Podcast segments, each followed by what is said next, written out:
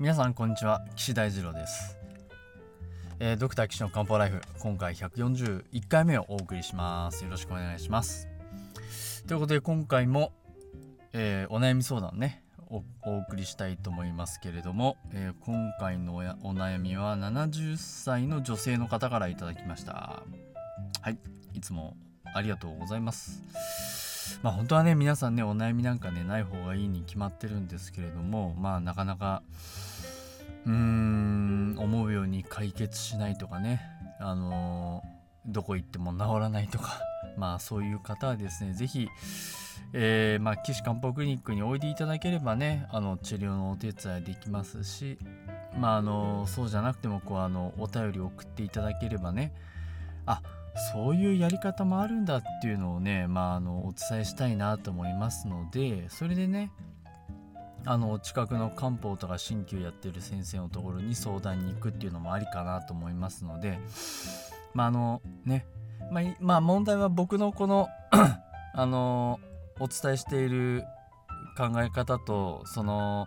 治療に赴く先生があの同じ考え方だとねとってもいいんですけどね。場合によるとね結構そんなの関係ないとかね。そんなの嘘だなんておっしゃる、まあ、先生も中にはいらっしゃいますので。うん。まあ結構その考え方がね日本漢方と中国中医学でこう違ったりとかっていうのもありますし。まあ中医学の中でも まあ何を大切にしているかによってこう考えが変わったりとかね。そういうのあると思います。僕なんかお医者さんだから薬がメインで治療してますけど針がメインでね治療してたりとかその針って言ってもその僕らみたいなその皇帝台形とか昔からのやり方をこう踏襲してる先生もいれば現代医学的な解剖とかあ筋膜とか電気と電気刺激とかそういうのをこうメインにやられてる先生もいてちょっとね先生方でこうずずれというか、まあ、考え方の違いっていうのはありますからまあ必ずしもあの僕みたいにその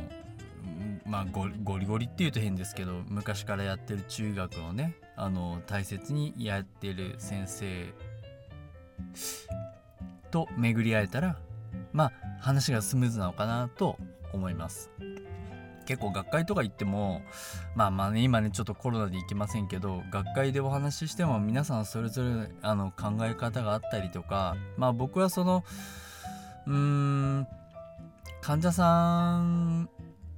ねお悩みのある方が皆さんハッピーになればそれが一番いいと思っててまあそのやり方で今のところはその昔からの踏襲してきた中医学が一番やりやすい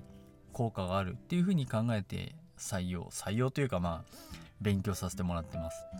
ただそれよりもねこっちの方がいいよとかあっちの方がいいよって患者さんが楽になるよっていうのがあればもうどんどん採用してうん行って皆さんがね楽になればいいなと思ってます。実は中医学もですねあの進歩発展の歴史なんですね。まああの日本人だとどうしても古いものがいいっていう風にこう考えがちで古いものこそ価値があるみたいな風になりがちなんですけれどあのそこを打ち破って新しい考え方とか理論を作ってってそれが大成されたのがまあうん現代の中学であります。ただ僕が考えてるのはあのー基本基礎まあ基礎っていうのはつまりその昔の中学を知らないとでそしてそのどうして発展してってどこが発展したのかっていうことを知ら知っていた方があのー、分かりやすいですよね。うん、だ例えばその漢字のできる歴史とかなんでこの漢字ができたのかね、それこそ象形文字甲骨文字から象形文字になってそこから形が変わってこう漢字になりましたよっていうのを知ってると漢字の意味とか書き順とか、えっと、バランスの良さとかねそういうのも分かるじゃないですか。それと一緒なんで、ね、僕は今だからその中医学の昔を探ってる最中で、まあ、まだまだ探りきれてませんけどでプラスそこはね自分の理論とか考えをこう作っていけたらベストなんだろうなと思ってます。だからいろんな先生のをねどんどん吸収したいなと思ってますけどね。はい。まあなんか知らないけど僕の周りには本当優秀な先生が多くてまああのー、まあ困っちゃうっていう困りはしないんですけどいろいろこうね相談したり聞いたりそれこそ今コロナの治療とかに一生懸命やってる先生いるのでもうそういう先生にはもう是非とも頑張っていただいてまあ僕もね自分でできるところはまあ頑張ってうんやっていきたいと思いますし僕は今一番お手伝いできてるなと思ってるのはあのー、やっぱり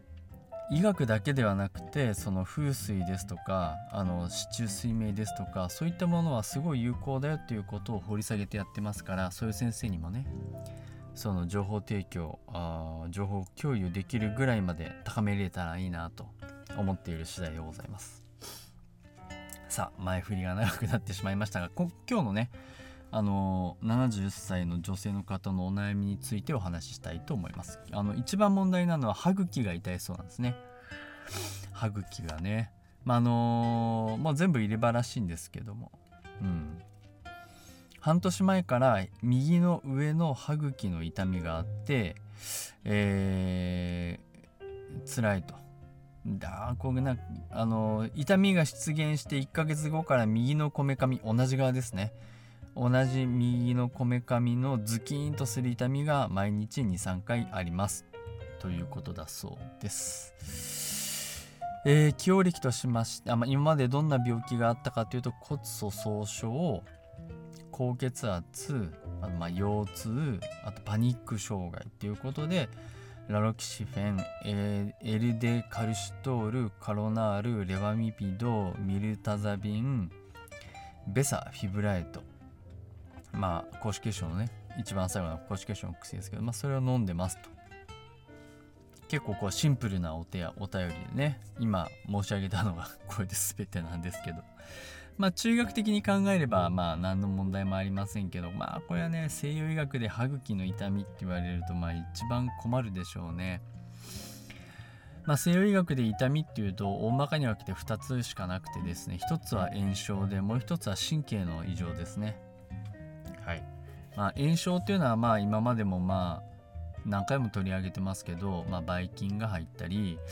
えっと、組織が壊れたりうんすることによってその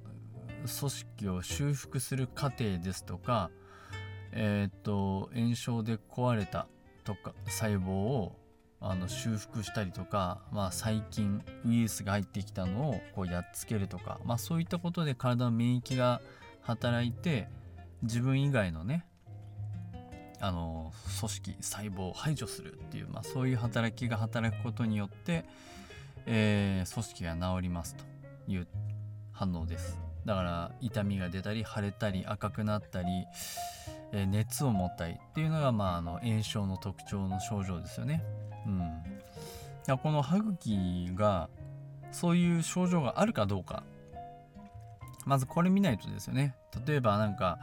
まあ、この子もともと添いれ歯らしいんで歯が一本もないんだと思うんですけどもともと歯が生えていたところからちょっと膿が出ますとかなんか臭い匂いがしますとか、まあ、そういうことがあればそれはあの口腔内の常在菌が中に入っちゃって暴れてると。まあ歯肉炎とまあ思想脳漏みたいなまあまあそういう脳漏っていうのは脳海が漏れるって書きますからね。歯茎の中にばい菌が入っちゃって暴れてることによる炎症があってその炎症によって歯茎の痛みが起こる。そういうことですね。まあこれがあればね大体歯医者さん行ってばい菌を殺す薬ね抗菌薬飲めば大体治りますからまあ基本的には問題問題ありますけどそんなあのこの番組にお悩み相談をしなきゃいけないような状態ではないんだと思うんですね。でもう一個はまあ神経の痛みですよね。これ最近ここ何年かでようやく出てきた考え方ですけど慢性あ神経陰性疼痛っていう考え方ですよね。まあのヘルニアで神経が圧迫されたりとかなんだかんだで神経に問題があってでその神経が痛みを走ってますとだからその神経を痛み取ってあげればいいよねっていうのがうーんあのプレガバリンとかあのそういう神経 すいませんちょっと今ど忘れちゃって神経陰性疼痛の薬をね改善する薬がそんな感じ神経に効く薬になってます。あとはなあの神経結構ビタミンが重要なんであの昔からねあの神経がしびれるとか痛みがあるあのなんていうとあのビタミン剤をね処方してえー、たりしますけれどもねあんまりこれで治ったっていう話あんまり聞かないです。うん。なのでまあきっとこの人はそういう炎症とかね、えー、ない。あと歯医者さん行っても治らない。見た目は多分何ともないみたいなそんなことなんじゃないかなっていう想像をね書いてないんで分かんないですけど。まあ場合によるとこのパニック障害っていうのもあるからまあそのせいなんじゃないの？みたいにこう言われてるところもあるんかもしれないですね。うん。はい。じゃあねでもここにねとってもいいヒントを書いてくれたんで今度これを中学的にこの方にねアドバイスするとしたらどんなことがあるかなっていうのを次回お話ししたいなと思います。はい。ということでえー、岸漢方クリニックではねこういう方の治療してるんですけれどもドクター岸の漢方ライフでは、まあ、そんな治療になんか行けないよ。でも相談したいっていう方の相談をねあの募集しております。ホームページの URL あホームページのお問い合わせ欄からねあのお問い合わせいただければと思います。最近あの LINE の方がねなんか使いやすいなと思ってなので LINE でお友達登録してもらってえっと、お悩みをお寄せいただいても構いません。この番組で取り上げてね、あの、こんなんがありますよっていうお話をさせていただきたいなと思います。えー、岸漢方クリニックのホームページは高崎漢方人道 .com です。takasaki-kanpo.jimdo.com です。えー、まあ皆さんお悩みはねない方がいいんですけれどもしょうがないお悩お悩みがね解決できないような方体のお悩みね何でもお受けいたしますので是非一度ご連絡ください。ということで次回はこの歯茎の痛みの人をねどうやって、えー、お手伝いするかっていうことをお話ししたいと思います。それでは皆さんまた次回お会いしましょう。さようなら。